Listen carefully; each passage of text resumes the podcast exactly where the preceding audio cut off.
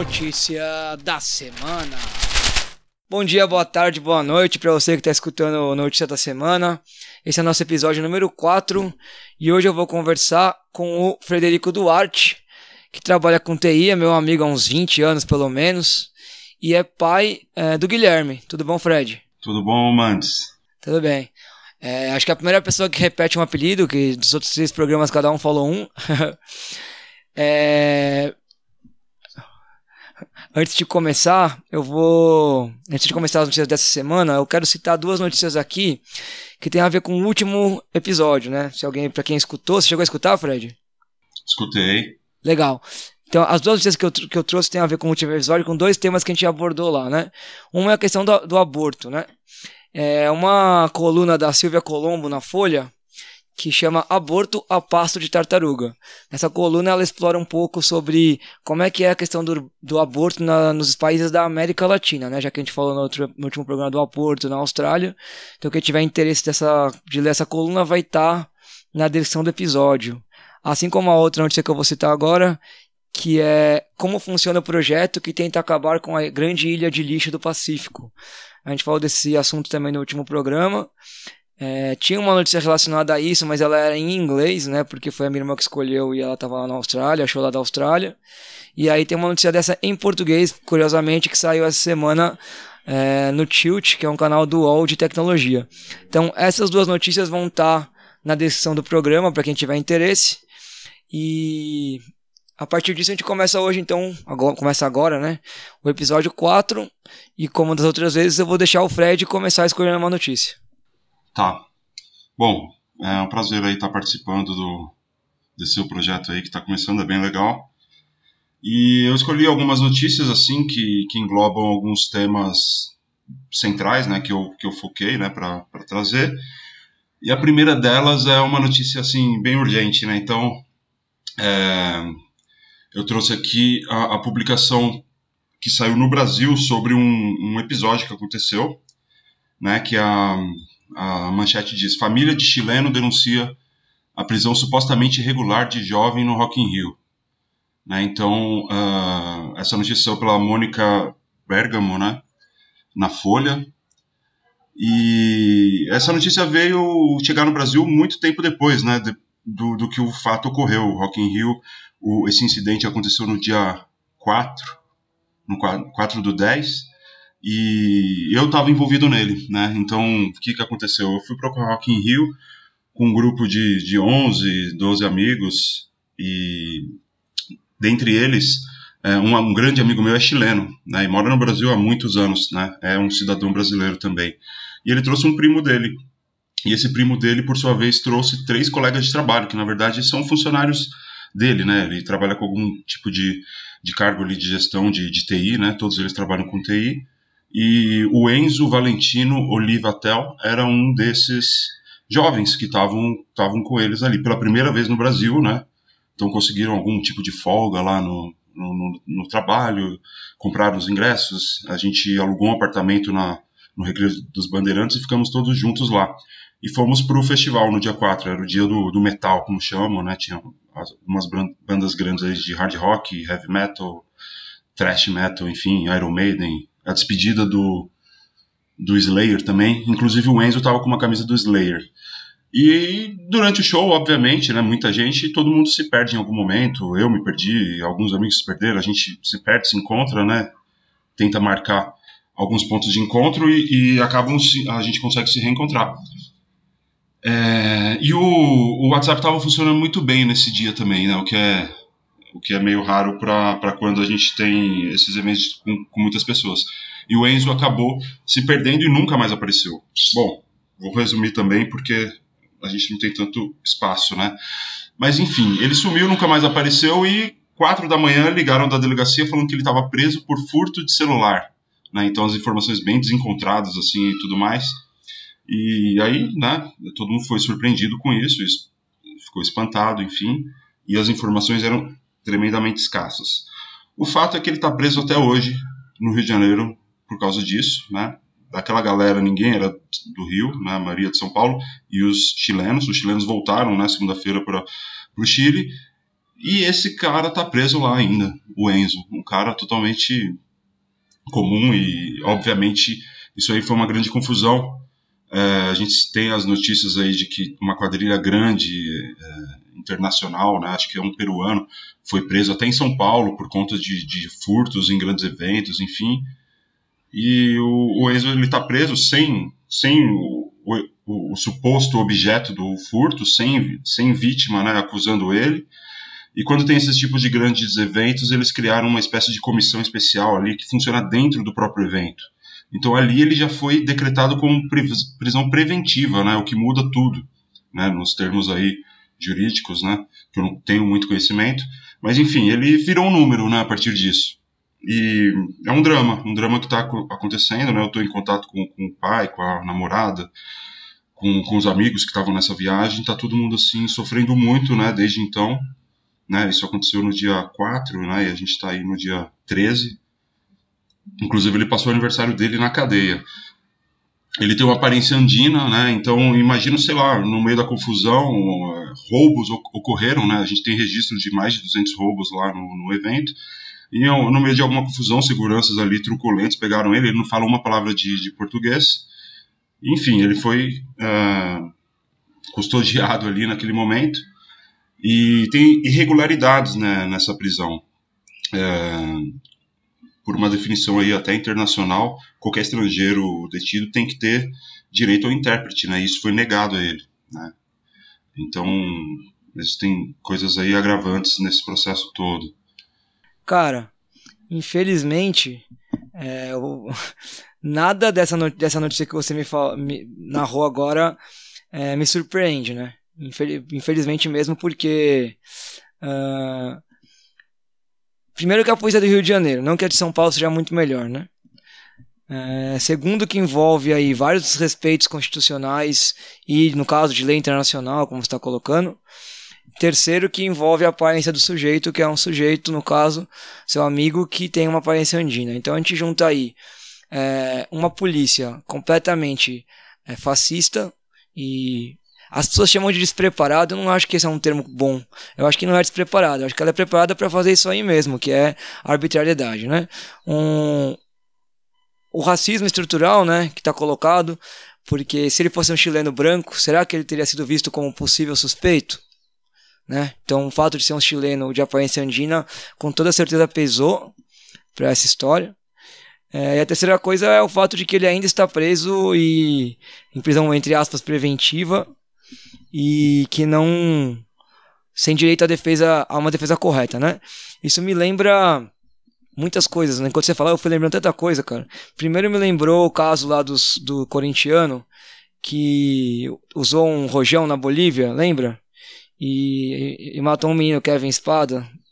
Pra mim o Corinthians tinha que ser banido de. Eu sou corintiano, mas pra mim o Corinthians tinha que ter sido banido daquela edição da Libertadores como punição pra torcida aprender que, que fogos de artifício não é brincadeira, né? Mesmo que tenha sido sem querer, mesmo que, tudo, que ele não tenha apontado para ninguém, não importa, né? É uma responsabilidade que também tem que ser apurada junto à organização do evento, porque era fora do Brasil, né? Lá, como é que um cara entra, sendo brasileiro ou não, entra no estádio com um rojão, mas enfim. É, o, o, fato não é o cara, o cara que atirou ter sido preso. O problema é que daquela vez foram presos 12 brasileiros, né? E foi muito parecido com essa história, porque um deles era amigo do Cid, que é nosso amigo em comum, né? O grande Marcel. E ficou preso um tempão na Bolívia ele não tinha nada a ver com a história. Ele estava junto com os outros torcedores, mas ele não tinha nada a ver. Ele não, não pegou o Rojão, não conhecia o cara do Rojão, não tinha nada a ver com o Rojão. E ficou preso um tempinho na Bolívia por causa disso, né? Então me lembrou isso. Também me lembrou o fato dessa coisa de prisão preventiva. Quantas pessoas no Brasil estão presas preventivamente ou então estão presas esperando audiência de custódia? É, e até e por meses, né? Exatamente, exatamente. E, e, tem gente que chega a morrer na cadeia sem, sem ter esse tratamento, né? Que é básico, né? É, então, é isso que eu ia falar. Estamos em outubro, né? Que é semana, o, o mês que se lembra sempre a chacina do Carandiru. E eu trabalhando com esse tema na, na sala de aula, que os alunos quiseram saber, perguntaram sobre, são novos, né? Para eles, quando eles nasceram, nem o presídio existia mais direito, já tinham demolido. É, é, mostrando para eles o perfil de quem morreu, tinha uma, a, a, maior parte dos presos ali ainda não tinha tido audiência de custódia. Então, eles ainda não eram É, ou audiência de custódia, alguns alguns tinham tido audiência de custódia, mas não tinham ainda tido o julgamento. Então eles ainda não eram considerados culpados pelo crime que eles estavam sendo acusados. A prisão deles ainda não era definitiva, eles não tinham pena ainda.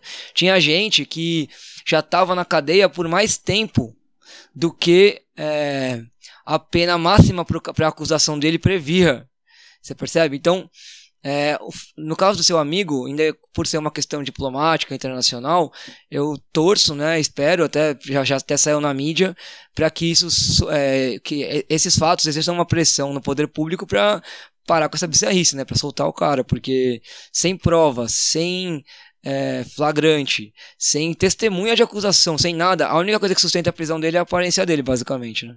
É, é realmente é assim, é, é um absurdo, né, tudo isso de maneira geral, é o, são os direitos humanos rasgados, né? Não existe direitos humanos no Brasil e é, ao mesmo tempo existe essa essa onda, né? Toda conservadora e, e, agressiva que diz que, enfim, tem que tem que jogar na, na cadeia, né? Mas elas não dão as condições, a justiça não dá a condição mínima de, de avaliar cada caso, enfim, tudo vira uma grande vala e somado às questões históricas aí de, de, racismo, de preconceito, de xenofobia, de tudo isso, é, vira um problema realmente, é um pesadelo, né? Um, um, grande pesadelo que acontece todo dia e eventualmente acontece próximo a gente, né? Então é chocante, isso é tudo muito chocante. É, lidar é, com isso, ver o sofrimento ali da família, né, do, dos conhecidos, é, a, a sensação de injustiça é muito grande. Isso também dar um gancho até para alguma matéria ali que eu acompanhei, que saiu nessa semana, que foi o caso lá da Preta Ferreira, né? Que, que, que ficou 101 dias, 101 dias, se não me engano, é, encarcerada injustamente. Saiu essa semana. Né? Isso também é, é uma demonstração de, de, do tamanho e o, do tempo que isso pode levar. Né? Então eu temo muito pelo Enzo, que está lá e quanto tempo será que isso vai levar, né? É, outros crimes que ocorreram, irregularidades, foi a falta do, do aviso, né, para o consulado, enfim, isso aí tem uma normativa que diz que tem que ser imediato isso, e não aconteceu. Então, na verdade, se você parar para pensar, quem está cometendo o crime aí é o Estado brasileiro, né? O único, crime, o único crime cometido não é o do cara, é que não cometeu nenhum crime. O crime está sendo cometido é o do Estado brasileiro, que é um crime de abuso de autoridade, de. Ah, dá pra, nem sei quais crimes dá para enquadrar, não sou de especialista em direito internacional, nem nada, nem. Mas imagino que deve dar para enquadrar em vários crimes aí, né? Uh, e é isso, cara. Se não tem alguém olhando, que é, nesse caso ainda tem, ele fica, né? Vai ficando. Mesmo com alguém olhando, mesmo com alguém olhando, é capaz dele ficar um tempo. Isso me lembra também um outro caso, cara, que eu não lembro se se eu citei, acho que não, não foi do podcast, acho que foi uma notícia de antes do podcast. Não sei se você lembra disso, de um cara que. É, aquele jogador Fernando que jogava no no Spartak, no CSKA Moscou e agora tá no, depois foi para a China. E ele, a família dele estava na Rússia e contratou, chamou uma mulher é, negra, carioca, para trabalhar para eles como cozinheira, e ela trouxe o marido junto para trabalhar para eles como motorista. E na viagem de ida, é, a família do Fernando pediu para eles pegarem duas malas lá e trazerem. Eles trouxeram sem saber o que tinha dentro. Quando chegou na Rússia, tinha um medicamento que na Rússia é controlado e ele não tinha receita. E o cara ficou preso, ficou, foi autuado, foi para casa do jogador. No dia seguinte teve que ser apresentado na delegacia de volta e tá preso até agora. Até o. E aí visi... faz tempo, mas só foi visibilizado há pouco tempo. Tanto que o Fernando só veio se pronunciar sobre o caso agora, né? O cara tá preso faz meses já. A esposa dele já voltou pro Rio de Janeiro. E ele tá preso na Rússia. Mano, então imagina, se um chileno preso no Brasil não fala português já deve ser uma situação muito difícil. Imagina um brasileiro negro na Rússia, né? Que é do português para o russo ainda é um pulo muito maior de, de, em termos linguísticos, né? Fora o que eu falo do cara ser negro num dos estados mais racistas do, do mundo ocidental atualmente, né? Então, acho que muda o estado e continuam os crimes, permanecem os crimes, né? Por isso que eu digo que o maior terrorista que existe no Brasil é o Estado, cara. Exatamente. E, pô, é, é complicado. O o cara trabalhador, enfim. Ah, um, um, dos pontos que foi colocado lá nos documentos dele, que eu tenho acesso, estou participando né, de tudo como eu posso nesse sentido, e como é um processo criminal, ele é público, né, tem os números, tem tudo aqui. É, diz que ele não conseguiu comprovar é, endereço, fi, é, endereço fixo e, e, trabalho fixo, né? E, pô, o cara é estrangeiro, né? Como é que ele iria, iria comprovar isso? Ele tava com uma bermuda e uma camisa do Slayer, com o celular dele, né? Então, é ridículo a, a, a situação. Isso é uma notícia ontem também, que um desembargador, ele avaliou o caso e já falou que, que é ilegal, que tá, tá, tá errada, né? Essa, essa prisão, enfim, mas ele não tem, digamos assim, o poder ali para intervir. A Mônica Bergamo também é, colocou isso na coluna dela, acho que ontem, dia 12. Então, assim, é realmente já, uma, injustiça. Você já, já foi em festivais grandes? Tipo, você estava nesse aí com ele, né? Eu estava lá, eu sempre vou nesse tipo de festivais. É, eu já fui em alguns também, assim como grandes jogos de futebol, né? E outro dia eu tava Onde que eu tava, cara? Eu tava, ah, eu tava, tava, eu tava assistindo um vídeo, um filme, inclusive fica a dica aí, né? Espero Tua Revolta, que é um filme sobre as ocupações de escola em 2015. E tem um momento que mostra a polícia descendo o cacetete nos estudantes para eles liberarem uma via da.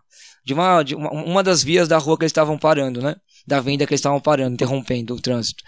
E eu falei, eu tava vendo com a minha companheira e falei para ela, nossa, eu já vivi muito isso, exatamente essa situação em jogo do Corinthians, porque você tá fazendo aquela fila para comprar um ingresso ou para entrar, e a polícia vem, entre aspas, organizar a fila. E a organização da fila da polícia é essa, descer o cacetete para as pessoas ficarem no espaço que eles querem que você fique. Independentemente se as pessoas são brancas, negras, altas, gordas, pequenas, com um filho na mão. Eu já vi é, pai e mãe com filho na mão correndo de, de gás lacrimogêneo da polícia no estádio, porque a polícia estava, entre aspas, organizando a fila. É, então a gente sabe como é que é o tratamento dado para os grandes eventos, né? a, gente, a, gente, a gente é tratado ainda mais como gado, mais do que no dia a dia até. É como se tivesse uma autorização, assim, ah, você está vindo aqui, então porque você autoriza esse tratamento. E inclusive muitos estrangeiros que eu já é, convivi, eu já conversei que vão em eventos grandes no Brasil, ficam com essa mesma impressão. Fala, meu, como vocês aceitam isso? Como é que vocês aceitam esse tratamento? Se um cara faz comigo num festival lá no meu país, ele, eu denúncia a mídia e esse cara tá ferrado tal. É, eu fui na final da Libertadores Corinthians e Boca, cara, Corinthians e Boca, a final é, mais popular talvez da história da Libertadores, em termos de times com grandes torcidas, né? Uh, se esse ano for Flamengo e Boca, talvez supere. Mas é. E, cara, o tratamento que a torcida, que a polícia da Argentina deu pra torcida do Corinthians lá, eu não vi uma porrada, cara. Uma, isso assim, porque teve gente se empurrando, derrubando. Aliás, ao contrário, teve um cara que pulou a cancela lá que o policial colocou, o policial caiu no chão. O policial foi até ele, pegou ele pelo braço e conduziu ele para fora, pra fila de volta, sem, sem nem tirar o castete do bolso, do bolso não, né, do cinto. É, o outro abriu a cancela pra uma mulher que tava com o filho no colo passar. E eu tô falando da Argentina, né? Porque a galera fala, ah, porque lá na na Áustria, na Suécia, sei lá o que. Não tá falando de um lugar distante, tá falando de um lugar tão pobre, tão desigual quanto a gente. Talvez não tão desigual, né? Mas enfim. É uma questão muito mais cultural, né? De tratamento dado ao trabalhador, ao espectador, ao público, do que necessariamente política. Né? Não que o cultural não seja político, mas. É, enfim.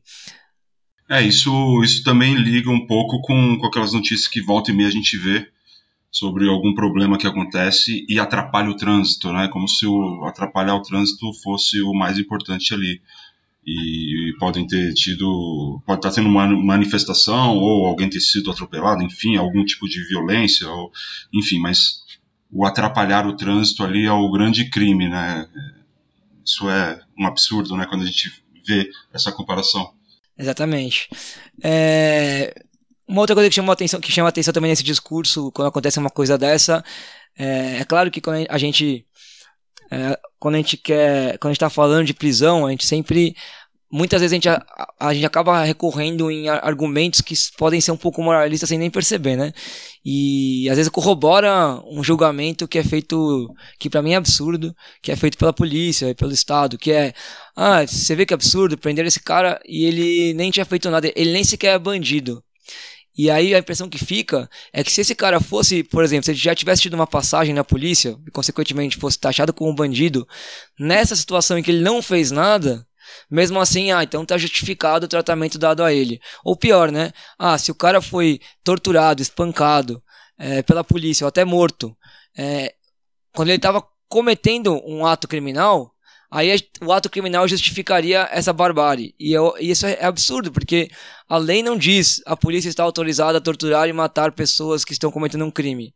A lei diz que a polícia tem que deter essas pessoas, parar o crime, deter a pessoa e levar ela para a justiça. E não que ela tem que fazer e ser a própria justiça. Né? É uma coisa que eu sempre discuto em sala de aula. É, da onde essa, essa frase bandido bom é bandido morto? Não leva a gente a transformar todo mundo em bandido, porque se o bandido bom é o bandido morto. Mas se matar uma pessoa é contra a lei, porque é contra a lei, a polícia não pode matar alguém. Então, um policial que mata alguém, é, sem, sem ser numa um legítima defesa, que mata alguém absurdamente na barbárie, ele se transforma num bandido. E aí, se a minha ideia é que bandido bom é bandido morto, então alguém pode matar esse cara também.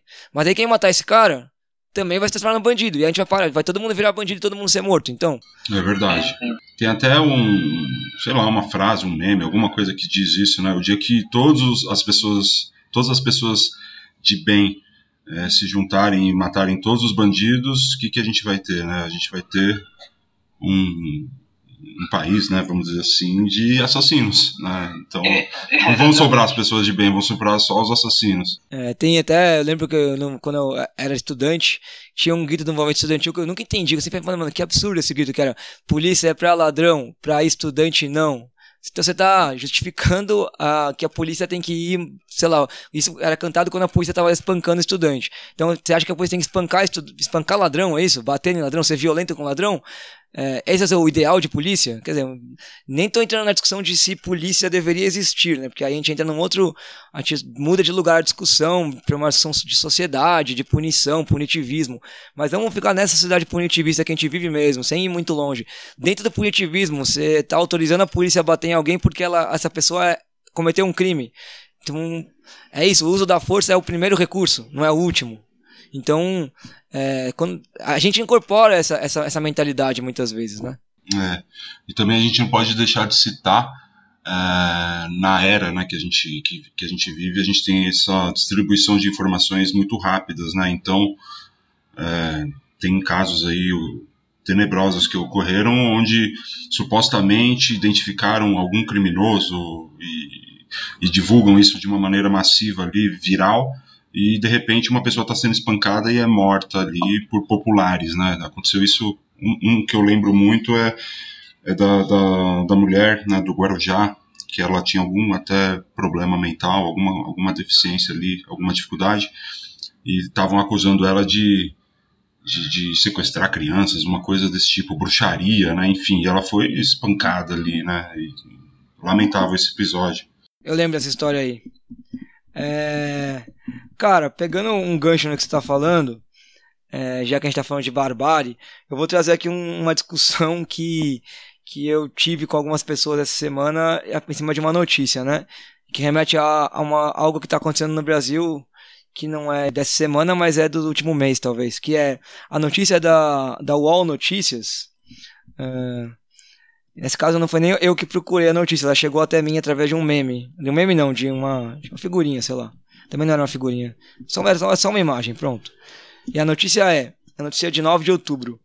Prefeito é amarrado em veículo e é arrastado por moradores irados com gestão. Você chegou a ver essa notícia não? É uma notícia do México, né? Uma cidade do México em que a população indignada com as, as atitudes do prefeito. É, eu, não tô lembrando agora quais eram exatamente as, as reivindicações da população, mas que a galera amarrou o cara num, num carro e arrastou ele pela rua, né? E aí, primeiro, primeiro momento, você vê a imagem e você, eu me lembrei automaticamente do Bacurau, era isso que eu tô falando que estava acontecendo no Brasil nos últimos tempos, né? Uh, da discussão em cima do que do filme do Bacurau. Tentar falar sobre isso sem dar spoiler para quem não viu. Mas, primeiro momento você vê a imagem e e você fala, sei lá, fala, pô, mano, os caras fazerem isso, ele deve ter sido um cuzão, deve ter feito alguma coisa muito absurda, né, e tal. Aí quando você abre a notícia para ler, você descobre que, primeiro, o cara não sofreu nenhum ferimento, porque ele não chegou a ser. É, a, a, o, arrastamento dele não foi em alta velocidade, né? Não foi como o da Cláudia Ferreira, que foi assassinada pela polícia aqui no Rio, sendo arrastada por um carro. É, mas. E, então ele não sofreu nenhuma lesão grave. A polícia conseguiu libertar ele. E o que você consegue perceber, o que você descobre é que quem cometeu, quem amarrou ele, arrastou ele, foram fazendeiros, né? Então não foi exatamente entre aspas, a população. E por que, que os fazendeiros fizeram isso? Ele tinha prometido que ele ia reparar uma estrada, que ele ia facilitar o acesso à água potável e trazer eletricidade para comunidade, a comunidade, que é uma comunidade muito pequena, de apenas 500 pessoas, certo? Uh, e ele supostamente ele foi arrastado por isso, porque ele não cumpriu nenhuma das promessas de, de gestão dele, né? E a discussão que eu tive nessa semana com as pessoas era: uh, isso é barbárie? Né? Você arrastar uma pessoa é barbárie, mesmo quando essa pessoa é uma pessoa numa posição de poder e que tá, uh, pode estar fazendo algo que te condena a viver um cotidiano de barbárie? Ou isso só é barbárie quando é feito a, utilizando o poder para isso? Né? Essa, essa era a grande discussão. É, no México tem uma. Vira e mexe tem notícia de prefeitos e políticos que, que as gangues ali os, do tráfico de droga é, matam ou, ou é, pressionam de maneira violenta, como nesse caso, porque os caras não estão dificultando o tráfico de drogas, mas de acordo com a notícia, que também não tem muita informação, né? Pode ser que tenha alguma coisa por trás desse arrastamento aí. No caso, foi só porque, só entre aspas, porque ele não cumpriu o que ele prometeu na campanha eleitoral, já está há 10 meses, já está 10 meses na gestão, parece. E, e ele não, não, não fez nada. E foi o segundo ataque, né? Já tinham feito um ataque primeiro, né? tentaram invadir, invadir o gabinete ali para pegar ele e ele não estava lá. Aí você pensa, o cara deve estar tá sumido agora, né? Não, ele depois de ser solto pela polícia, de ser libertado da, da polícia, ele foi para a praça central e disse que não vai se sentir intimidado com as ameaças. Mas a discussão que eu tive com as pessoas era: isso é barbárie? O ato em si é, é barbárie? Eu não sei se eu tenho uma resposta. Eu, eu acho que é. Acho que a violência, esse tipo de violência, sempre vai ser a barbárie não tem, a gente não pode relativizar ou tentar encontrar algum tipo de, de desculpa justificativa, né? É, é uma violência extrema, né? A gente tem, eu, eu particularmente sou totalmente é, contra isso, né? É, óbvio que é inevitável, né? Às vezes você pega ali uma população totalmente indignada, vem aquele coletivo, aquele, aquele instinto coletivo, né?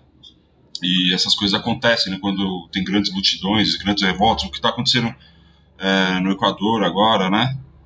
É, essas violências ocorrem, estão é, amarradas à, à, humanidade. Mas a gente, sei lá, eu, eu me coloco como sempre serei contra isso, né? Tem que existir algum meio né, de, de a gente evitar isso aí, ou enfim, morrer tentando evitar isso aí. É o que eu, eu vou tentar retomar um pouco do meu raciocínio. Quando eu coloco, quando você vê a imagem e a manchete, você imagina que ele fez alguma coisa muito grave para ser arrastado pelo, por, por um, pelos caras por um carro, né?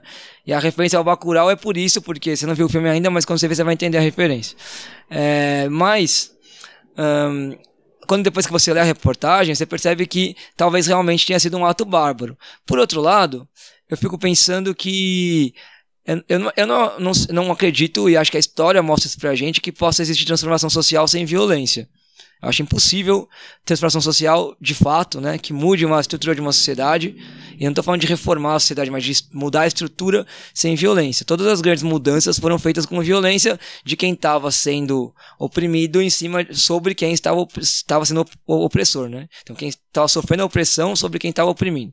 Mas é, e aí, aí você olha para isso, a Revolução Russa, queda da Bastilha, Guerra Civil Espanhola, todas as grandes. O próprio EZLN no México, que talvez seja um caso um pouquinho diferente, porque depois de tomar o território que eles tomaram para si. Porque tomaram não, né? Depois de libertar o território que era deles, de dependência do governo, eles nunca mais atiraram em ninguém. Então, eles têm armas, mas eles para manter o controle do território, mas não para promover violência. De toda maneira, o ato de conquistar o território foi um ato violento. A Revolução Cubana, todos esses atos tiveram armas e mortes, né? É, eu não sei se eu vejo um jeito de transformar uma sociedade sem essa sem o uso da violência. Porque quem está sentado no poder não vai entregar o poder por pressão de, sei lá, baixo assinado ou protesto com bandeira branca. Né? Então, é, você trouxe o Equador, eu vou aproveitar para trazer outra notícia já, então, que é uma notícia da, da ANA, né, que é a Agência de Notícias Anarquistas. Quem não conhece, noticiasanarquistas.noblogs.org. Noblogs é N-O de não, né, em inglês, blogs.org. Eu vou depois deixar o link também dessa notícia, que é do Equador, que é assim, quem fala de paz? Reflexão sobre os últimos acontecimentos no país, né? Então, muitas pessoas estão muitas mídias estão noticiando o Equador, e eu, eu, fiz até um recorte de várias notícias do Equador aqui, e muitas notícias do Equador apontam coisas assim, que para mim é tentar. É, é, é, escolher, é tentar não, é escolher um lado, né? Então eu vou até pegar outras notícias, só as manchetes pra gente ter uma ideia, né? Então tem uma que é assim: manifestantes mantêm oito policiais como reféns no Equador. A impressão que dá quando, quando você lê essa manchete, a impressão que dá é que, nossa, a galera sequestrou os policiais, estão mantendo eles reféns. Aí quando você vai ler o que está acontecendo no Equador, mano, tá tendo uma revolta popular. Uma coisa tipo, não queremos esse governo, queremos que esse governo vá embora. E a polícia tá entrando em conflito com o próprio exército. Eu vi um vídeo da polícia e o exército se batendo. A polícia está se negando a reprimir a manifestação e o exército está defendendo o governo. Então eles estão se enfrentando. Você percebe? Não é mais um simples. É, uma, uma turba que está espancando uma pessoa porque quis. É uma, um, uma revolta social mesmo, né? E aí a, a, mídia, a mídia fica trazendo como se quem está se revoltando estivesse promovendo violência, sem trazer a história toda. Por que, que essas pessoas estão fazendo tudo isso? Por que, que elas sequestraram policiais? Porque elas saíram das comunidades indígenas delas encaminhada em direção ao, à sede do governo para poder reivindicar que saia de lá o governo, né? Que o governo saia e que ele pare de interferir na, na, na autonomia desses povos sobre seus territórios. E eu não vejo uma forma de. Eu sempre penso, se chegam nesse ponto, é porque eles estão sofrendo muita violência. E o legal dessa notícia que eu trouxe, eu vou até ler um pedacinho dela, é, é por conta de. É porque ele, ele, o questionamento que o cara traz é, um, é uma, um mecanismo muito simples, na verdade. Né? Ele narra o cotidiano é, de, de barbárie que ele vive, para falar: você quer me falar de paz? Me disse isso aqui para você é paz, né? Então ele fala: todas as manhãs me levanto com ansiedade e refletindo sobre minha possibilidade de desenvolver minha existência em uma sociedade atravessada pela desigualdade, a discriminação, a corrupção e a homofobia. Tive paz? Quase três, faz quase três meses, um amigo de quem sinto falta decidiu sair do país pelas péssimas condições laborais do Equador e pela homofobia recalcitrante de sua família. Se graduou em hotelaria e, desde então, já há quase um ano não conseguiu um emprego fixo nem, nem reconciliar-se com seus seres queridos. Agora se encontra como ilegal nos Estados Unidos, tratando de sobreviver em um contexto onde os migrantes latinos são perseguidos ou tratados como corpos de carga para explorar e violentar. Quando converso com ele, rimos e damos alento, mas refletimos que em algum momento voltaremos a nos ver.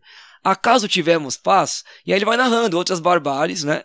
E falando, o que, que é paz então? O que, que é paz? A paz é uma coisa que o que se chama de paz é, na verdade, uma manutenção de privilégios. Isso é a paz, é a, é a manutenção de uma ordem, e é para fazer uma ligação aqui, que é responsável pelo seu amigo estar tá preso, cara. É, a paz é isso, a paz é, é, manter essa ordem que o seu amigo vai preso porque ele tem a aparência andina. E aí, quem que vai estar tá roubando o celular no Rock in Rio? É o branco ou é o andino? É o andino. E aí ele coloca um monte de questão do que está acontecendo no Equador e que esse governo atual está piorando a situação. E ele está fazendo um paralelo com a nossa realidade aqui no Brasil, né? Dá pra gente falar que é barbárie, que seria violência, se as pessoas que sofrem todos os dias com as políticas de Dória, de Covas, de Bolsonaro, se elas saíssem para a rua para reivindicar contra isso. E nesse processo encontrassem a polícia ou o exército é, contra eles e eles usassem violência contra a polícia e contra o exército para poder reivindicar a dignidade de, de, existir, eu não consigo chamar isso de barbárie. Mesmo que no processo um policial acabe, sendo, acabe morrendo. Eu vou lamentar a morte desse policial, porque é uma vida, é uma pessoa. E a minha, a minha raiva é da polícia como instituição formadora de assassinos e de canalhas. Mas não da pessoa em si que entrou nessa, nessa merda. Claro, tem algumas que eu odeio as pessoas também, né? Porque tem, não dá pra fingir que todo mundo é bonzinho e aí o mundo corrompe, só, simplesmente. Tem gente que é canalha mesmo.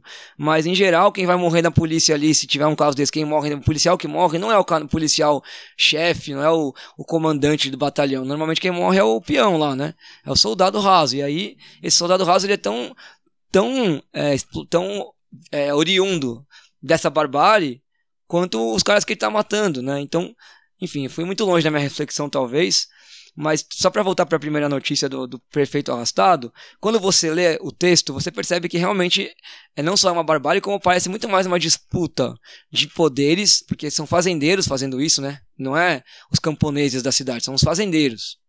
É, e também mexe, mano, tá, arrastar um cara porque ele não cumpriu promessa de campanha, é, se você está fazendo isso para tomar o poder e realizar você realizar o que você quer ver realizado, aí está tomando poder. Aí é uma outra história. Agora, se está fazendo isso como uma forma de intimidação, aí realmente é bem bárbaro. É uma forma de intimidação, um, de alguma maneira querer é, usar de exemplo, né? Acontece muito disso, a gente vê isso acontecendo é, de todos os lados, né? Tomam alguém para mostrar o, o que acontece, né? uh, se, se no julgamento essa pessoa for culpada ali sumariamente. Né? É, sim, como, como você colocou, na história a violência marca a humanidade e ela vai continuar fazendo isso. Né? A gente só está aguardando. Essa é a verdade. A gente sempre está aguardando um grande, uma grande revolução, um grande momento aí que, que as coisas podem, é, podem mudar de rumo, né? Mas, enfim, é, violência nunca é legal, né? É, eu, eu acho que a violência em si, violência pela violência, ela é sempre uma coisa é, horrível, né? Eu acho que a violência como ferramenta para alguma coisa pode até ser justificável, mas a violência pela violência realmente é meio, sei lá, é, é meio doente, né? Não sei, não, não, faz tanto sentido.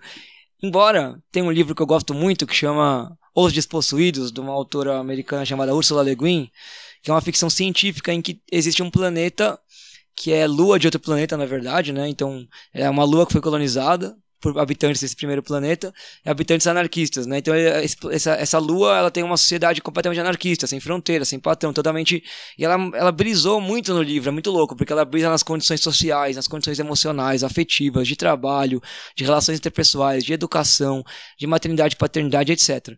E tem uma coisa que ela traz no livro que, que nesse contexto é interessante. Tem dois, tipo, quando as pessoas não se dão, não, não, não se não se dão bem uma com a outra, é, tem um caso, um momento no livro em que dois caras se pegam na porrada. Por nada. Só porque eles têm uma animosidade ali entre eles e se batem. E aí no final de se bater, quando eles estão cansados da porrada, eles param, se cumprimentam, falam um nome um pro outro, falam, acho que agora a gente resolveu esse sentimento que a gente estava tendo aqui, né? Ah, acho que sim, resolvemos. E aí passou e já era. Então não é uma violência de exterminar o outro, né? É uma violência até meio, no lugar meio simbólico, é consentida, os dois queriam se bater, né? E aí eu acho que quando a gente fala da violência consentida, a gente tende a moralizar um pouco, né? Quando a gente absolutiza a violência como sempre ruim, a gente dá uma moralizada, porque ao mesmo tempo que a gente fala isso, a gente aceita esportes que são basicamente violência consentida, né? O que, é o UFC? O que, é boxe? O que, é taekwondo? O que, é kung fu? Todas as artes marciais são violência consentida. Quer dizer, quando transformadas em esporte, né? Esporte competitivo. É uma competição para vencer o outro, mas sem exterminar o outro necessariamente. Os dois consentem que essa violência é aceitável e tal. Então, tem esse lugar da violência na sociedade que ela tá é, uma violência sublimada ali, né? o tempo inteiro e que nesses esportes ela, ela é extravasada. Também é no futebol, mas de uma maneira diferente um pouco, né? Mas também tem um consentimento no futebol de que eu posso te dar uma trombada, eu posso te acertar um chute se eu tiver tentando acertar a bola e te acertar sem querer e tal, enfim. Tem uma violência sublimada ali também, né? Mas eu sempre penso como a gente moraliza a questão da violência, muitas vezes, e tenta absolutizar. A violência é sempre ruim. Ou violência, ou violência é sempre legal, né? Quando algumas pessoas, ah, que legal violência tal. E tem os dois lados, né? Mas acho que, que dá para ter uma, uma, um olhar da violência um pouco, um pouco de fora desse, desse lugar da moral, né? Da violência como uma característica nossa, a violência às vezes como uma ferramenta, a violência como resistência, enfim. É, existem vários tipos de violência. Por exemplo, um, um protesto de domingo, todo mundo com as mãos para cima, aparecendo o jingle da Globo, sem violência, né, é uma coisa. Um protesto das pessoas que estão realmente sofrendo violência e vão para a rua e param o trânsito e causam algum tipo de, de transtorno, chamam a atenção, eventualmente quebram uma vidraça, quebram, sei lá, a vidraça do Itaú, do banco, enfim. É, é um tipo de violência já, mas é uma violência ali que que né, é, precisa acontecer, porque essas pessoas estão desesperadas, elas precisam é, se defender, é um contra-ataque, né? elas estão sofrendo violência. Essas são as verdadeiras pessoas que estão sofrendo, eles estão ali se mobilizando, perdendo seu tempo, né? entre aspas, elas estão se dedicando àquilo de verdade. Então é bem diferente. No caso do esporte, até como você citou, acho que também é pertinente, né? A gente tem artes marciais, né? Artes marciais, né? Então, quando você vê o judô lá, tem técnicas e tal, tem um monte de coisa. E, e, e é um esporte, ok, é, eu consigo entender isso como um esporte, como uma arte até. Agora, o UFC não, é, é um ringue, é um, é um lance totalmente sei lá, medieval ali, onde as pessoas se degladiam e tem que ter sangue, tem que ter alguém desmaiando ou sem condições ou até morrendo, né, para o público aplaudir, né, e, e, todo mundo ficar feliz, que é uma coisa bem diferente, né. É, eu não gosto do UFC também não, mas eu não, eu acho que o UFC e o judô fazem de alguma maneira estão no mesmo espectro de uh, uma arte ou um esporte que é oriundo de, uma, de um caráter militar da sociedade, né? O judô, ele, a gente chama de artes marciais judô, kung fu, taekwondo, mas são é, ferramentas que foram desenvolvidas como formas militares de combate, depois transformadas muitas vezes em, em um esporte ou até em numa, num, em nenhum esporte, só uma exibição, né? Como é o caso, por exemplo, do Tai Chi Chuan que é só uma exibição, não é necessariamente, não tem nenhuma uma competição de vencer o outro necessariamente, né? E algumas modalidades de Kung Fu também. Então, mas elas têm uma origem que é também militarizada, de combate, de disputa, né? Então sai do mesmo, sai de alguma maneira tem uma origem comum ali. É que o UFC é como você colocou, é uma espe, especu, é, espetacularização da violência exacerbada e do sangue, que me lembra uma outra notícia que saiu, essa, não foi essa semana, foi semana passada, de um programa que o SBT quer lançar, que é um programa dos Estados Unidos, chama Alarma TV, você viu isso? Uhum. Terrível notícia. Terrível notícia. É o, é o, é o Datena turbinado, né? Nossa, é muito pior que o Datena ainda, né? Porque mostra cenas horríveis abertamente mesmo, assassinatos, mano, coisas muito feias, horríveis de ver, imagens péssimas. No, e o SBT ainda colocou isso acho que às seis da tarde, não, não lembro mais o horário que tava, mas é eu acho que ia estrear essa semana, semana passada na grade do SBT, mas eu não, eu não, eu não, não acompanhei a televisão, então eu não sei. Mas eu vi que é um programa é, feito para a comunidade, pra comunidade hispânica nos Estados Unidos, né? Sim, é, é, chamam de o programa mais violento né, do, do mundo. O programa mais violento do mundo. E é engraçado quando a gente percebe que essas coisas todas caminham juntas, né? É, uma uma, um ataque, né? enfim, um ataque não, uma, uma proliferação desse, desse conservadorismo, né? com os valores, enfim, a moral ali estabelecida, não sei o quê. De outro lado vem a, a família, né? a igreja, a religião também fortalecendo, e de outro lado vem essa demonização aí é, do, do, do, dos bandidos, enfim, de, de pessoas, essa violência, né? essa, de, essa espetacularização da violência. Esse programa nada mais é do que isso. E ele se apoia nesses valores todos, essas mora essa moral toda, e, enfim, fecha ali todo um, um aparato, né, um aparato ali para é, colocar para a sociedade enxergar e, enfim, manipular ali a, a, a consciência né, popular. É. Bom, e aí, você quer trazer outra notícia? Ah, eu ia falar sobre a questão do conselho tutelar, né? Acho que também é um, é um é um assunto aí que eu separei, é, que eu julgo assim muito importante nesse momento que a gente vive aqui no Brasil. É, é, a gente teve uma, uma, uma eleição né, do Conselho Tutelar que, para começar, ela é uma eleição, né, deveria ter características mais técnicas, né, e não não não esse aspecto aí de, de, de voto, de propaganda, de promessa, enfim. Né. Por quê? Porque simplesmente é, toda essa questão aí é, é, muito importante, né? envolve a questão é, das, das crianças, na formação do, dos jovens, enfim. E existe todo um aparato aí há muitos anos, né? eu chamo de, de plano de poder né? da, da, da igreja evangélica, né? de, de maneira geral, que eles estão se organizando com, com relação a isso e vieram muito forte nessa eleição do Conselho Tutelar, né? Então, alguns partidos aí é, ligados, né, a, a, igrejas, enfim, fizeram todo, toda uma programação, toda uma, uma, uma ação muito forte, né, para ganhar, para ter poder, mais poder nessa base, né, nessa base aí do, do Conselho Tutelar que ataca ali a, a, a formação das crianças, né? Então, eu vejo isso com muita preocupação é uma coisa que, que vem acontecendo há muitos anos, né?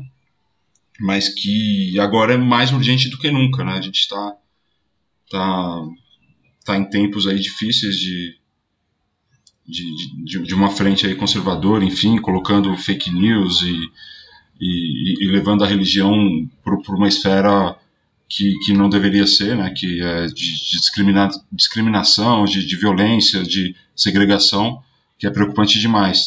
E a gente teve um monte de polêmicas, né, a parte mais progressista, as pessoas engajadas e preocupadas é, mais ao lado da esquerda, enfim, tentaram também se mobilizar para competir com isso aí, né? E é uma briga muito grande, é uma briga que tá pau a pau, né? Então é uma, uma questão aí que eu acho que é assustadora, assustadora e que a gente deveria discutir mais sobre isso também. O que, que você acha? É, eu, eu, eu, fui votar, inclusive, né? Um anarquista que foi votar no Conselho Tutelar, porque eu acho que meus princípios políticos não podem ser um. não podem se transformar em purismo, né? E não acho que. Aliás, tem uma ideia errada de que anarquismo é contra a votação. É bem exatamente essa ideia do, dentro do anarquismo anarquismo tenta pensar um processo decisório que seja consensual, horizontal, mas ele admite votações, claro, dependendo do caso. E acho que esse caso não faz nenhum sentido não ter uma votação. É, apesar de, como você disse, para mim ser um conselho, as pessoas deveriam formar parte do conselho a partir do currículo delas, da prática delas, né? Quanto elas têm uma prática condizente com aquela função. E não você jogar para a torcida escolher quem eles gostam mais, para exercer uma função técnica, né? Uh, eu sou professor, cara. O conselho tutelar é muito presente na minha realidade, infelizmente, né?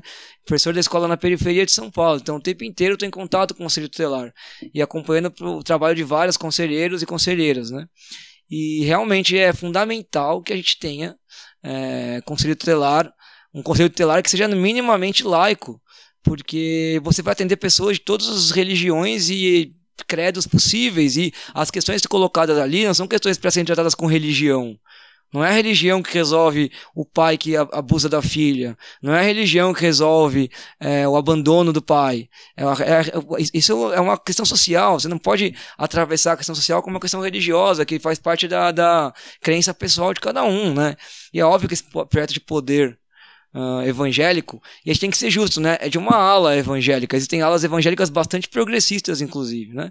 Mas é uma ala evangélica que tem muito poder, inclusive, que está ali na, na no, no, caminho, no, na trilha do Edir, do Edir Macedo, e eu acho que a gente tem mesmo que, que a gente mais importante do que a votação foi a visibilidade mais importante não, vou me retratar. Tão importante quanto a votação foi a visibilidade que foi dada para o Conselho Tutelar, as suas funções e a sua importância. Para as pessoas entenderem por que, que, é importante que ele exista, que é importante que tenha pessoas ali que tratem é, a situação das crianças e adolescentes com é, o devido cuidado. Né? É, tem denúncias de pessoas próximas a mim, de alunas que estão tendo crise de ansiedade na escola, por N motivos, procuram uma coordenação pedagógica e a coordenação pedagógica tenta falar para a aluna acreditar em Deus e orar que vai melhorar, entendeu? É, isso é um absurdo e acontece dentro de escola, né? Não é absurdo porque tem religião. A escola é laica, ela deveria abrigar todas as religiões, ensinar todas, respeitar a tolerância a todas. Mas uma coordenadora pedagógica não pode ter uma pregação religiosa na cabeça de alunos que estão com com problemas é, sociais, de saúde e emocionais, né? Você não pode impor a sua religião e sua crença para o problema de um aluno. Você espera de uma coordenadora pedagógica, de um conselheiro tutelar, que ele escute e acolha o aluno na necessidade dele. Não que ele imponha a, religião ou a crença é, dela, da, da, da pessoa que é adulta da relação, no caso, sobre a criança, né? Uh, isso não quer dizer que não existam trabalhos na igreja que lidem com problemas emocionais, com problemas sociais de uma forma muito louca, muito interessante. A igreja tem vários, todas as igrejas, várias igrejas têm trabalhos sociais interessantíssimos. Tem as pastorais operárias têm casas de solidariedade que são abertas para cursinhos populares, cursos profissionalizantes. É, tem igreja evangélica que faz trabalho relacionado a gênero, inclusive, na escola, a respeito, tolerância às diferenças de gênero. É, enfim, tem muitas escolas, muitas religiões que têm, que têm trabalhos sociais importantes. Então não se trata de uma, um discurso antirreligioso, né? Se trata de um discurso que não permita que a religião colonize outras dimensões da sociedade, que não são as dimensões que dizem respeito diretamente a ela, né? Exatamente. É ah, desculpa, só para terminar. Isso sim é doutrinação ideológica. Isso é a mais pura doutrinação ideológica. Tá? Isso é uma carta, se tivesse uma apostila de o que é doutrinação ideológica, isso é doutrinação ideológica, certo? É ocupar cargos para é, expressamente professar e realizar é, ações que tenham que, que são imbuídas, embasadas em uma ideologia, no caso uma ideologia religiosa, né? Porque a religião que não é ideologia, né? Então, isso assim é doutrinação, cara. Exatamente. E, e de tudo que você falou, né, concordo plenamente, né? A questão religiosa não é um anti-religião. Enfim, cada um pode ter direito a, a enfim, acreditar no, no, que, no que quer e seguir isso, mas desde que não oprima o, o restante, né? Então a gente tem que ter essa separação aí muito mais clara. E um ponto que você, você colocou também que, que é legal é da, da, da forma como essa questão do, do dessa eleição do Conselho Tutelar chamou a atenção. Né? Então, é, por bem ou por mal, é, pessoas se interessaram pelo assunto, foram votar, gente que nunca votou, eu nunca votei. Eu teria ido dessa vez, mas eu estava em viagem, inclusive estava passando esse perrengue aí com meu amigo bem no dia da eleição, né? Porque a prisão dele foi no sábado e domingo é que a gente ficou sabendo e pôde fazer alguma coisa. E eu estava viajando, estava no Rio, nem sei se eu poderia votar lá, né? Enfim, mas chamou atenção para muitas pessoas, pessoas que antes nem sabiam que existia e que acontecia dessa maneira, começaram a, opa, né, tem alguma coisa acontecendo aqui, né? E teve muita confusão, né? Teve, teve eleições canceladas. Eu até separei uma notícia aqui que meu irmão, que mora em Curitiba, é, me indicou que foi o cancelamento da eleição em Curitiba. Então teve várias irregularidades, de 10 urnas, 6 apresentaram problemas do nada, é, e já tinha polêmicas é, anunciadas, né? Então, assim, é, tava, tinha gente levando os eleitores até os locais de votação, com van, Kombi, enfim, numa espécie de, de, de voto comprado, não sei. Né? Então, muitas polêmicas. Teve um problema aqui em Curitiba também, em São Paulo. Curitiba não, em Pirituba, né, em São Paulo, é, que teve também eleição aí fraudada, ou enfim, cancelada por alguma polêmica também. É. Uh, é sei lá, eu, eu acho que. Fico, eu fiquei feliz que tenha tido uma mobilização, né? E que a gente tenha conseguido minimamente se, se posicionar em relação a isso. É, nos dois territórios são mais importantes para mim aqui em São Paulo, em termos pessoais de atuação é, privada e profissional, que são a Lapa, que é onde eu cresci, né? E, a, e, e, o Jaraguá, que é onde eu dou aula, os dois territórios a gente teve uma, uma, uma é, vitória na maioria de candidatos progressistas, né? Então, é, fico um pouco mais aliviado de saber que não vão. Acho que ficou meio, ficou meio a meio, né, em São Paulo ficou meio a meio no total, mas nos dois territórios, lá no Jaraguá, a maioria foi de, de progressi é, candidatos progressistas. Então fico, fico um pouco aliviado de que dos tantos embates que a gente tem na escola pública, que esse talvez seja um a menos, né? Porque se os candidatos são progressistas, pelo menos eu não tenho que ficar disputando ali um atendimento para uma criança na base da religião, entendeu? No mínimo, esse atendimento eu posso ter uma segurança de que ele vai ser na base do ECA e das necessidades da criança. Posso até discordar de alguns dos conselheiros das abordagens que eles possam ter, mas pelo menos não vai ser nessa dentro de uma, uma disputa ideológica bizarra de projeto de poder, de projeto de poder totalitário religioso, né, sei lá. Então fico aliviado que pelo menos isso.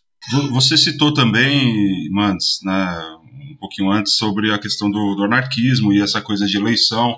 Eu até queria até uma curiosidade, não sei se é o, o momento certo para perguntar sobre isso, mas eu, eu vou fazer a pergunta porque eu sei que você tem essa ligação com o anarquismo, você estuda desde desde quando eu nem sabia o que era isso, quando a gente se conheceu, né, tava no colegial, enfim, você já era muito engajado, eu sempre acompanhei isso aí. E como que você, como que você, como que você se estabeleceu aí nesses, nesses últimos momentos, nessas últimas eleições, a Dilma contra Écio, aquela aquela treta toda daquela eleição e nessa última do, do Haddad, né, contra o Bolsonaro. Como que você se posicionou? Porque eu lembro até que você comentou, né? Nossa, acho que pela primeira vez na vida eu não vou votar nulo. É, isso foi uma grande polêmica, né? Eu eu fiquei muito em dúvida do que fazer nessa última eleição, no segundo turno, é, e eu acabei votando. No primeiro turno eu anulei, e no segundo turno, cara, no final das contas, eu acabei anulando também, sabe por quê? Eu não me, agora eu não lembro se eu anulei ou se eu votei no Haddad, agora eu vou te, vou te confessar que eu não lembro. Mas eu lembro que eu pensava, o que eu tava pensando na época, que eu, tava pensando na época que o meu voto não fazia diferença pelo sentido de que o que poderia fazer diferença para mudar o rumo de, da eleição não era o meu voto particular, mas era uma campanha é, coletiva de convencimento das pessoas do absurdo que era ter o Bolsonaro como presidente. É, é essa campanha que era necessária. É, é, isso que mudaria de fato a eleição. O meu, se você juntasse todos os anarquistas do Brasil e eles votassem no Haddad, o Bolsonaro teria ganho do mesmo jeito. Então não era o voto individual de cada anarquista que ganharia a eleição. O que, que ganharia a eleição era tentar fazer essa campanha. E para mim foi muito difícil fazer uma campanha pro, em prol do Haddad depois de tudo que eu vivi com ele na administração de São Paulo, na época da Copa do Mundo, do, do, do, dos, dos 4 e 20 e tal, é, e das posturas que a dos 3 e 20, né? nem 4 e 20, ó, tô viajando, errei de, errei de referência aí. Dos 3 e 20. É, então. A 4 e 20 é uma outra pauta. E os 3 e 20 que, que a postura que a administração dele teve nessa, no tratamento dessas duas coisas. Tanto no Comitê Popular da Copa, que a gente está pleiteando questões relacionadas a, a moradia e trabalho, principalmente na cidade de São Paulo, é, e a relação com a Copa do Mundo aqui, quanto na, na coisa do passe livre, que ele, a administração Haddad teve um. Foi, uma, um desastre, na minha opinião.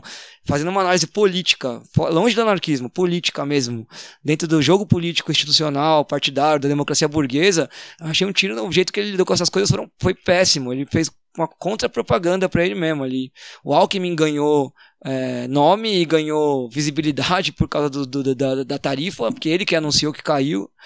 E o Haddad, mano, perdeu uma chance de ouro de mostrar que estava conversando com a população ali. Então era muito difícil para mim fazer uma campanha pró-Haddad, mas fazer campanha contra o Bolsonaro não era tão difícil assim, porque o projeto, o projeto do cara era absurdo, de todos os pontos de vista, político, técnico. Se você pegar a parte de educação do Bolsonaro, tecnicamente de educação, é um absurdo. Então, é, tu, é tudo um absurdo, né? Então, é, não era muito difícil fazer campanha contra o Bolsonaro. Então eu me engajei muito na campanha contra o Bolsonaro. Os coletivos que eu participo, participo fizeram campanha contra ele. O time que eu jogo, a gente fez panfletagem, colou lambe pelo bairro é, contra o Bolsonaro. Fizemos conversa com pessoas na rua. E nessas conversas foi muito interessante de pensar, né? Que quanto o nosso discurso, às vezes, na, dentro dessa esquerda, ele também está condicionado por uma situação de classe. Eu já tinha essa impressão, né? Até por conta dos lugares onde eu atuo, mas é quando no, no, no contato diário com as pessoas ali de conversar sobre Bolsonaro e as propostas do Bolsonaro, é, você percebe isso com mais, até com mais, mais nitidez, né? Então, por exemplo, o Bolsonaro, ele falava, ah, vou tirar a aposentadoria, vou tirar a CLT, sei lá o quê. Mano, a maior parte das pessoas que a gente conversava não tinha aposentadoria e não tinha CLT. Eram trabalhadores precarizados, eram ambulantes, eram pessoas que tinham, sabe, vendiam coisa no trem, marreteiro. Então, para eles, CLT e aposentadoria nunca foi realidade. Então, isso não era uma. Essa, essa, essa fala, esse discurso de vamos perder nosso trabalho, é, não, não pega com essas pessoas, né? Então, a gente. O que, que, que pegaria com essas pessoas? O que, que, que, importa para? Importa para eles sobreviver. Então, a discussão era. É, como que esse governo, um governo do Bolsonaro vai piorar as suas condições de sobrevivência? Para além da questão de direitos que essas pessoas já não tinham, né? E foi, é uma treta essa discussão, cara. É muito, vai muito longe. Até hoje, 10 meses de governo Bolsonaro, o cara já provou um monte de bosta que ele faz e quer fazer, que como isso piora a vida do trabalhador, do trabalhador sub subempregado, precarizado. E ainda assim tem gente que defende ele na minha escola, aluno tal, né? É, então, gente, é gente que se preocupa ali com, com o dia a dia, né? O que vai almoçar, o que vai, o que vai jantar. E às vezes a gente tem a intenção de, de levar o debate para uma esfera e a pessoa que a gente quer defender simplesmente precisa se preocupar com isso aí, né, com a sobrevivência. É realmente complicado. É, a gente tem que se colocar sempre, né, isso é importante colocar, se colocar sempre dentro do, do alto dos nossos privilégios, né, então é, é uma luta difícil. É, o Fred, olha só, a gente tá com quase uma hora de programa e eu acho que, que é bom a gente ir encaminhando para o final. É, Antes eu te pedir para escolher uma música, para dizer qual música você escolheu, eu tenho é, eu tenho mais uma notícia para trazer, que é uma notícia que acabou de acontecer e que eu não tinha como não falar dela, né? Acho que você deve ter visto também essa notícia, que é uh, a manchete da notícia é menos importante do que a notícia em si, mas eu vou falar a manchete, né? Porque ela saiu em vários lugares, eu escolhi um dos lugares, né? Uh, que é a seguinte: Roger fala sobre racismo em coletiva. Dois pontos. Existe porque só eu estou aqui. Eu não sei se você acompanhou essa coletiva do Roger. É, o Roger Machado, no caso técnico do Bahia, mas ele ele é, fez uma coletiva falando sobre o fato. Ele e o técnico Fluminense são os únicos dois técnicos negros do Campeonato Brasileiro. É, e os dois fizeram uma campanha no jogo, né? Usaram uma camiseta e fizeram uma campanha contra o racismo no futebol e na sociedade. E no final, da, no final do, do jogo ele fez uma fala sobre isso. É, e a fala dele é muito boa, né? Muito boa mesmo sobre por que, que a presença dele no, é, ali é, não é uma. Que, que é o que se fala, ah, tá vendo como não tem racismo? O cara é negro e tá ali. E aí faz, fez uma fala dizendo, ao contrário, né? Uh, existe porque só eu tô aqui, exatamente por isso que só eu que existe. É isso que me diz que existe.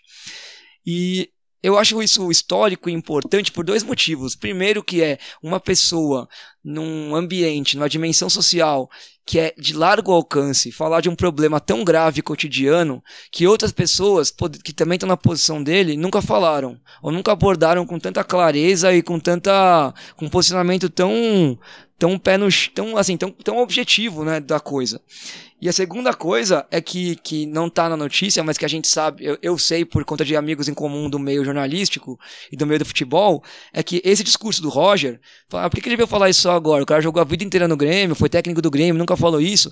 Por que ele está falando isso só agora? E tem alguns motivos. O primeiro é que tem um, existe um, uma, um coletivo chamado Observatório do Racismo no Futebol, um coletivo não, né? Uma instituição que tem um cara nesse coletivo que, é um, que, que fez um trabalho absurdo com os técnicos e jogadores negros, está fazendo, né? Sobre a questão do racismo. Então, essa posição do Roger, esse lugar do Roger, surgiu é, de um trabalho feito com os, os profissionais negros do futebol para conscientização de quanto é importante a presença deles ali e que eles falem no assunto, que eles se coloquem, se posicionem, né? E a segunda coisa é o Esporte Clube Bahia, cara. Eu sou corintiano, mas esse ano o Bahia está cada vez mais dentro do meu coração. Eles estão fazendo cara, campanhas muito importantes é, socialmente falando, dentro do futebol de primeira divisão, de elite, né? Não é um time, tipo, sei lá, o São Paulo da Alemanha, que é um time de segunda divisão, ou algum time de várzea, que é antifascista. É um time de primeira divisão, tomando atitudes contra a discriminação de gênero, contra a discriminação de, é, de orientação sexual.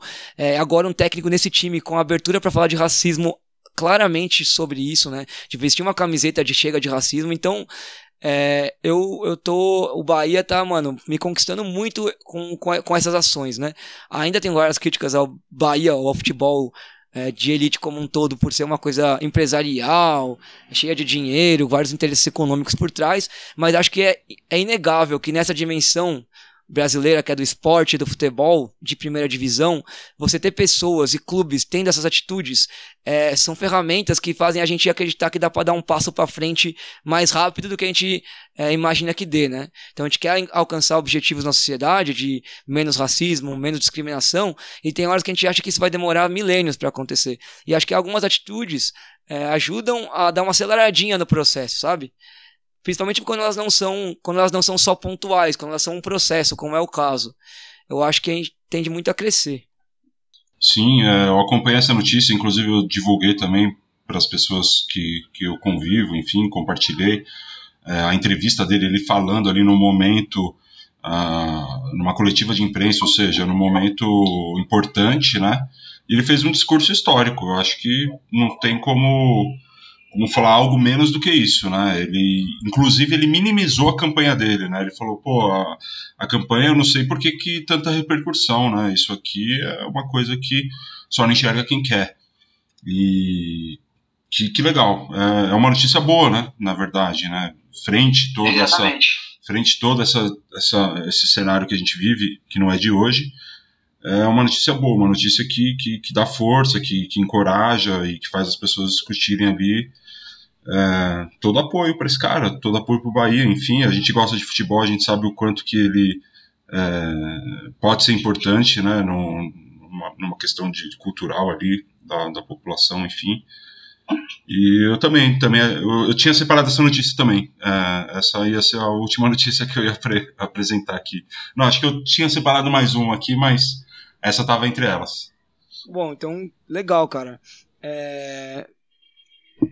Acho que é, tem uma hora de programa. Acho que, é, acho que nos outros episódios era o momento que eu peço pro convidado escolher uma música, ou dizer a música que ele escolheu, e pra gente, enquanto a música toca, a gente discutir qual foi a notícia da semana. Você acha que já é essa hora ou você quer ainda mais discutir mais um pouco? Não, uh, acho que acho que a gente falou falou legal. Eu só tinha separado mais um tema aqui, que era justamente um tema bem 4 e 20, que era sobre né, essa questão da indústria canábica avançando no mundo inteiro, no Brasil ainda caminhando a passos largos, mas a, a passos é, de tartaruga né, no Brasil, mas apesar disso tem uma, uma, uma frente aí é, relacionada à indústria né, farmacêutica da cannabis que está evoluindo aqui. Né, você pegou uma notícia da Folha aqui, com ou sem aval da Anvisa, plantio de cannabis medicinal já é realidade no país. Enfim, o resumo disso é, é, é que estão tão, o capitalismo está né, tá, tá transformando essa questão aqui no Brasil, onde é, uma planta que é comum, assim como manjericão, é, não poderia ser plantada pelas pessoas, mas sim as indústrias plantando para fazer remédio para vender, né, que são al, al, altíssimo custo esse tipo de remédio, e estão tentando regulamentar isso, ou seja, não, não atinge realmente uh, o problema né, social dessa questão e nem o problema de, de saúde né, das pessoas que precisam desse remédio, né, porque obviamente vai continuar uh, tendo, tendo um grande custo né, para essas pessoas terem acesso. Uh, essa era a última notícia que eu tinha separado aqui também. É, não tem problema, cara. Acho que mesmo depois que a gente ouvir a música e decidir as notícias da semana, a gente ainda pode destacar algumas manchetes, sem necessariamente comentar, né? Mas eu também tenho umas manchetes para destacar aqui é, que eu não, não, não, toquei na aula, mas que eu, na aula, não toquei na conversa, mas que eu acho importante deixar registrado. E aí a gente pode então ouvir a música e decidir a notícia da semana e aí na volta a gente destaca alguma outra manchete que por acaso você tem aí também para falar, pode ser?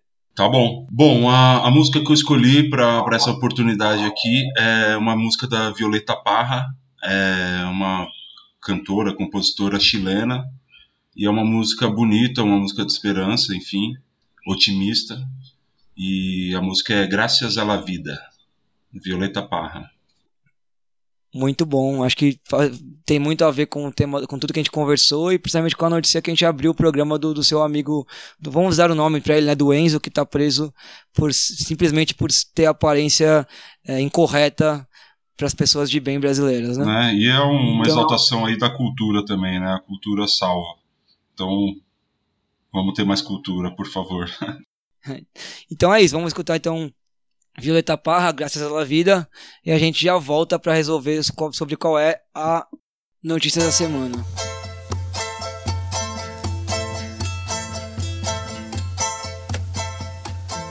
Gracias a la vida que me ha dado tanto, me dio dos lucero que cuando los abro perfecto distingo lo negro del blanco. Y en el alto cielo su fondo estrellado en las multitudes el hombre que yo amo. Gracias a la vida que me ha dado tanto, me ha dado el oído, que en todo su ancho graba noche y día, grillos y canarios martillos, turbinas, ladridos, chubasco y la voz tan tierna de mi bien amado. Gracias a la vida que me ha dado tanto, me ha dado el sonido y el abecedario. Con él las palabras que pienso y declaro, Padre, amigo, hermano y luz alumbrando. La ruta del alma del que estoy amando. Gracias a la vida que me ha dado tanto, me ha dado la marcha de mis pies cansados, con ellos anduve ciudades y charcos, playas y desierto, montañas y llano y la casa tuya, tu calle y tu patio. Gracias a la vida que me ha dado tanto, me dio el corazón que agita su marco. Cuando miro el fruto del cerebro humano, cuando miro el bueno tan lejos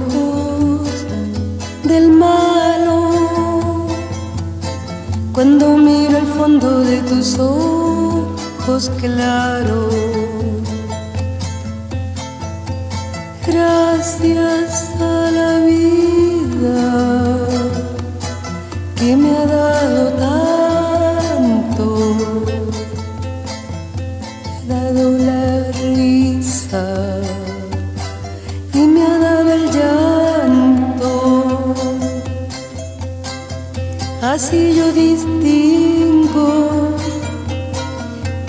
de quebranto, los dos materiales que forman mi canto. Y el canto de ustedes que es el mismo canto. Y el canto de todos que es mi propio canto. Gracias a la vida que me ha dado Bom, então depois dessa belíssima canção da Violeta Parra, que inclusive eu não ouvi a Violeta Parra faz tempo, obrigado Fred por me lembrar que ela existe, porque às vezes a gente esquece, né? Uh, eu vou deixar pro Fred a, a fala sobre qual foi a notícia da semana e por quê. Tá. É, bom, eu não, eu não tenho não tenho muita dúvida sobre o, qual notícia escolher. Eu escolho a notícia do, do Enzo, porque além de ser um problema geral aí que, que, que acontece, né, que desmascara né, todo o racismo, a bagunça, a corrupção, a truculência, o fascismo, enfim, a arbitrariedade na, nas prisões. É, é uma coisa que realmente aconteceu comigo, né? Realmente está acontecendo agora, o Enzo está nesse momento preso, então não tenho como escolher uma outra notícia a não ser essa, que é urgente. Aqui no Brasil foi muito pouco divulgado, está começando agora há pouco. Eu estou em contato com um amigo meu que, que eu conheci nesse episódio todo, que ele é dos Jornalistas Livres, o Lucas, e tá para sair uma notícia hoje sobre essa questão do Enzo também. A Mônica Bergamo colocou duas notícias, o Diário do Mundo, do Centro do Mundo, repu, é, rep, repostou né, uma, a coluna dela. Então eu coloco essa questão aí como a notícia da semana e tem me abalado né, durante essa semana toda, não poderia ser é, injusto. É, realmente eu, eu, gostaria que esse pesadelo acabasse e estou tentando de todas as maneiras possíveis uh, colocar esse assunto aí, divulgar, enfim, para a gente ter o, o, o, final dele. E é lamentável, né? Uma pessoa que vê o Brasil a primeira vez, é, enfim, acontece isso aí, né? Que, que, que vai ficar? Que abusos ele está sofrendo a mais, né? Essa é a minha notícia. É, eu acho que é uma, uma, é uma ótima escolha e eu acho que, na verdade, ela é uma notícia materialmente palpável, né, sensível, do, muito próxima da gente, mas que ela atravessa quase tudo que a gente discutiu no programa, né? Porque o Enzo está preso basicamente por ter uma aparência andina. Né? A única coisa que depôs contra ele para ele ser preso foi a aparência andina, já que não teve flagrante, não teve acus né, ninguém acusando ele de nada e não teve prova. Ele foi escolhido arbitrariamente porque ele era um chileno de aparência andina. Se ele fosse um chileno branco, ele não teria passado por isso. E acho que isso dialoga completamente com a questão do Equador, por exemplo, com a revolta é, encabeçada pelos povos indígenas do Equador é, em nome da sua dignidade, do seu território e principalmente com a fala do, histórica do Roger sobre racismo estrutural. O que, é o racismo estrutural se não isso, né? O fato de você ser preso porque você tem a aparência, entre aspas, errada. Né? Então, o que é isso? Isso é um limite, é, é a manifestação, como disse o Roger na entrevista, é o sintoma, né? O sintoma do racismo estrutural. Então o Enzo está preso por conta disso. E a fala do Roger, ela, ela é específica sobre a questão negra é, na sociedade brasileira, mas é a mesma base, né? Até porque o cara foi preso no Brasil. Ele, ele é um, um aparência andina no Brasil. É, a gente não considera que o andino seja negro, mas ele é basicamente está num lugar muito próximo, né? Nessa hierarquia de opressões que o Brasil opera aqui. Então, eu acho que a notícia do Enzo tem que ser a mesma notícia da semana, porque ela representa um sintoma que está ligado com as outras notícias que até podem ter um alcance, até por já terem um alcance maior, né, tanto o Equador quanto o Roger, já terem um alcance maior na mídia, que aqui nesse podcast, que tem uma média de ouvintes por enquanto, é só o quarto episódio, né, de 55 ouvintes por episódio, a gente dê destaque a uma notícia que não está sendo divulgada na mídia grande ainda, com tanta força, né? Então que a gente use um canal que é de mídia alternativa para divulgar uma notícia de importância é, e que representa é, as outras notícias que a mídia grande trouxeram da semana que também foram destaque. Então eu fecho com você que a notícia da semana, infelizmente, é a prisão do Enzo. E espero que em pouco tempo possa vir esse podcast de contar para as pessoas que o Enzo está em casa já.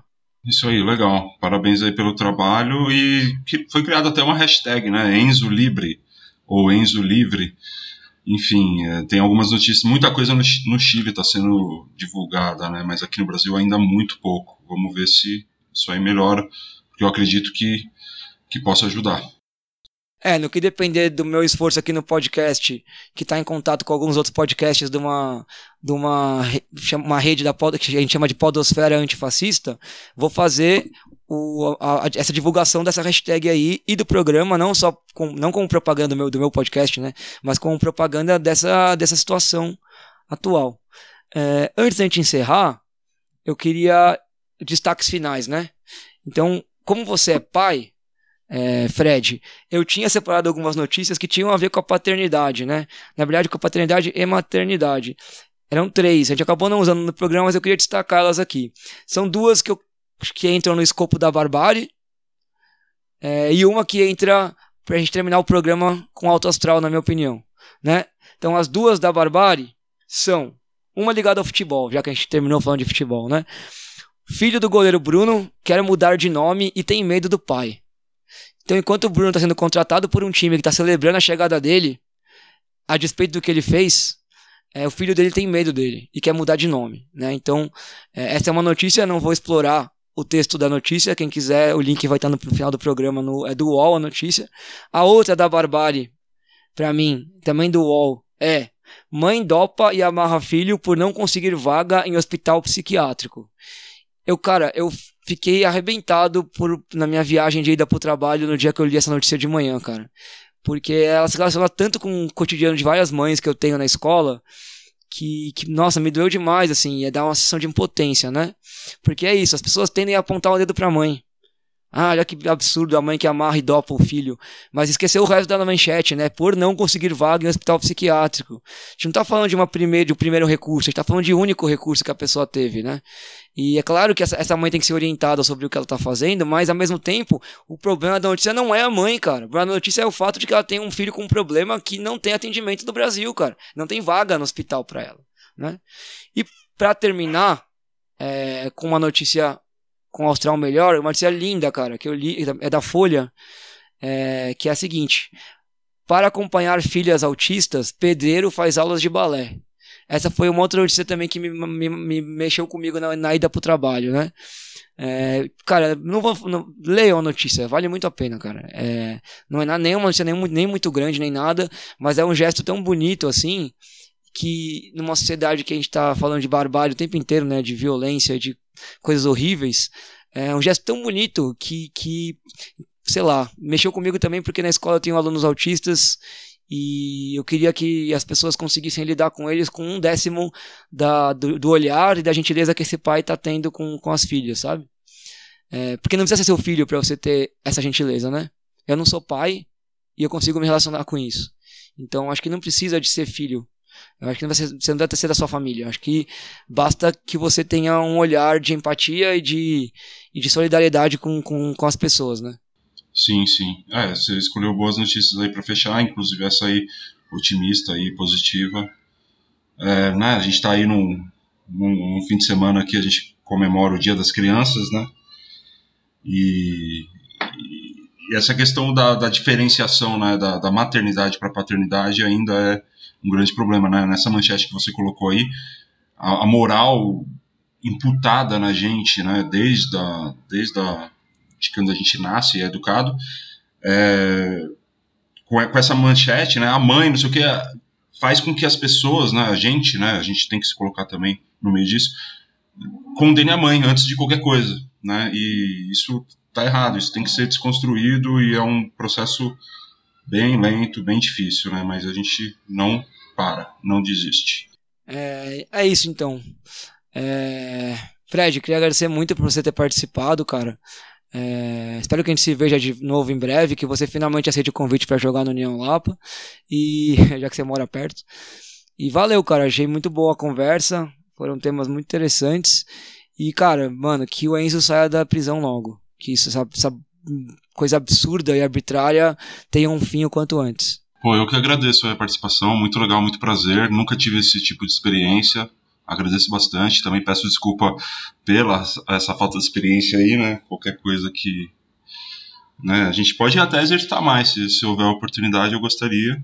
Sempre, uh, sempre aí disposto aí a gente debater e a gente sempre que conversou sempre teve grandes ideias aí, grandes entendimentos, né? Então, é isso aí. Sucesso aí no seu podcast e em tudo mais. Demorou, cara. É, pra gente terminar o programa, pra você que tá escutando, é, eu vou deixar uma, um áudio final que para mim é um áudio histórico, a gente já falou dele no programa. É o áudio da entrevista coletiva do técnico Roger Machado do Esporte Clube Bahia depois do jogo contra o Fluminense no dia de ontem. É, 12 de outubro, Dia das Crianças, o áudio em que ele fala sobre a campanha contra o racismo que ele e o técnico do Fluminense encamparam nesse jogo, certo? Então, fiquem com a voz do Roger e reflitam, apenas se você nunca pensou sobre isso, pare e pense. Se você já pensou e continue pensando, e não só pensando, mas agindo, para que o que ele está colocando nessa, nesse áudio é, mude. Né? Para que a gente possa olhar daqui a pouco tempo para o Campeonato Brasileiro, em vez de ter só dois técnicos negros, tenhamos 15, 10, e que o fato de ter um técnico negro não seja mais uma exceção. Então, Obrigado para quem está escutando e se você quiser falar comigo, você manda notícia@gmail.com ou no Twitter arroba notícia semana sem o dar no meio. Para terminar, o áudio do Roger Machado. É, com relação a com relação à campanha, eu vou repetir o que eu falei na entrada do do campo, né, que não deveria uh, chamar atenção, né, e ter uma repercussão grande, dois dois treinadores negros estarem se enfrentando na área técnica uh, depois de ter tido uma passagem né, como protagonistas dentro do campo. Mas para mim essa é a prova, né, que existe o preconceito porque é algo que uh, chama atenção. Né, à medida à medida que a gente tem que a gente tem uh, mais de 50% da população negra é, e a proporcionalidade que se representa não é igual. Eu acho que a gente tem que é, é, refletir e se questionar, né? Se não há preconceito no Brasil, né? Por que, que os negros têm um, conseguem ter um nível de escolaridade menor que o dos brancos? Né? Por que, que a, a população carcerária, 70% dela é negra? Por que, que quem mais morre são os jovens negros no Brasil? Por que, que os melhor, menores salários uh, entre brancos e negros são para os negros, entre as mulheres brancas e negras são para as negras. Por que, que entre as mulheres, por que, que quem mais morre são as mulheres negras? Né? Um, há diversos tipos de preconceito. Né? Nessa, nas conquistas pelas mulheres, por exemplo, né? hoje nós vemos né, mulheres no esporte, como você, né? mas uh, quantas mulheres negras tem comentando esporte? Então, nós temos que nos perguntar: se não há preconceito no Brasil, qual é a resposta que tem relacionado a isso? É, mas para mim, nós vivemos um, um preconceito estrutural, institucionalizado. Né? E quando eu respondo para as pessoas dizendo que eu não sofri preconceito diretamente, né, o, o, a ofensa, a injúria, né, ela é só o sintoma né, dessa grande causa social que nós temos, porque a, a responsabilidade de todos nós, mas a culpa desse atraso depois de 388 anos de escravidão é do Estado, né, porque é através dele né, que essas políticas públicas que nos últimos 15 anos foram institucionalizadas, foram uh, uh, resgataram a autoestima dessas populações uh, que ao longo de muitos anos tiveram negado assistências básicas, né, elas estão sendo retiradas nesse momento.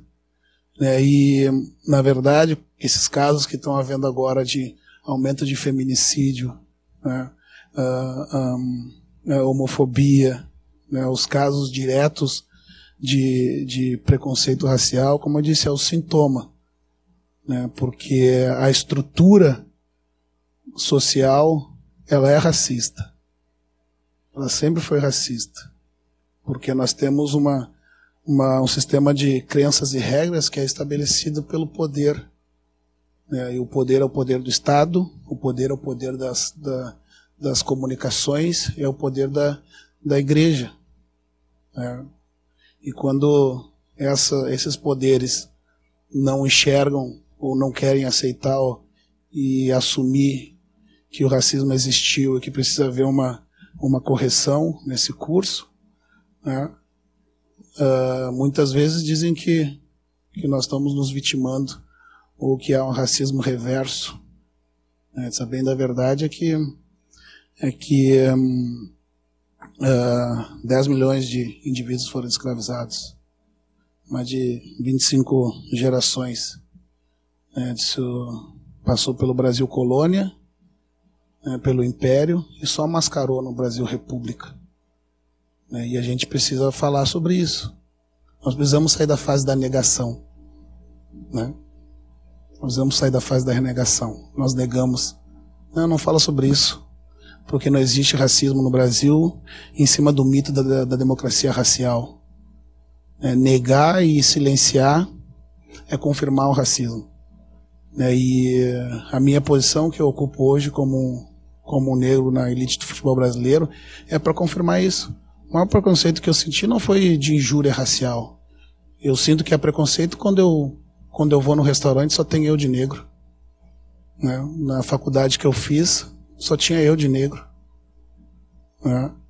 E hum, isso é a prova para mim.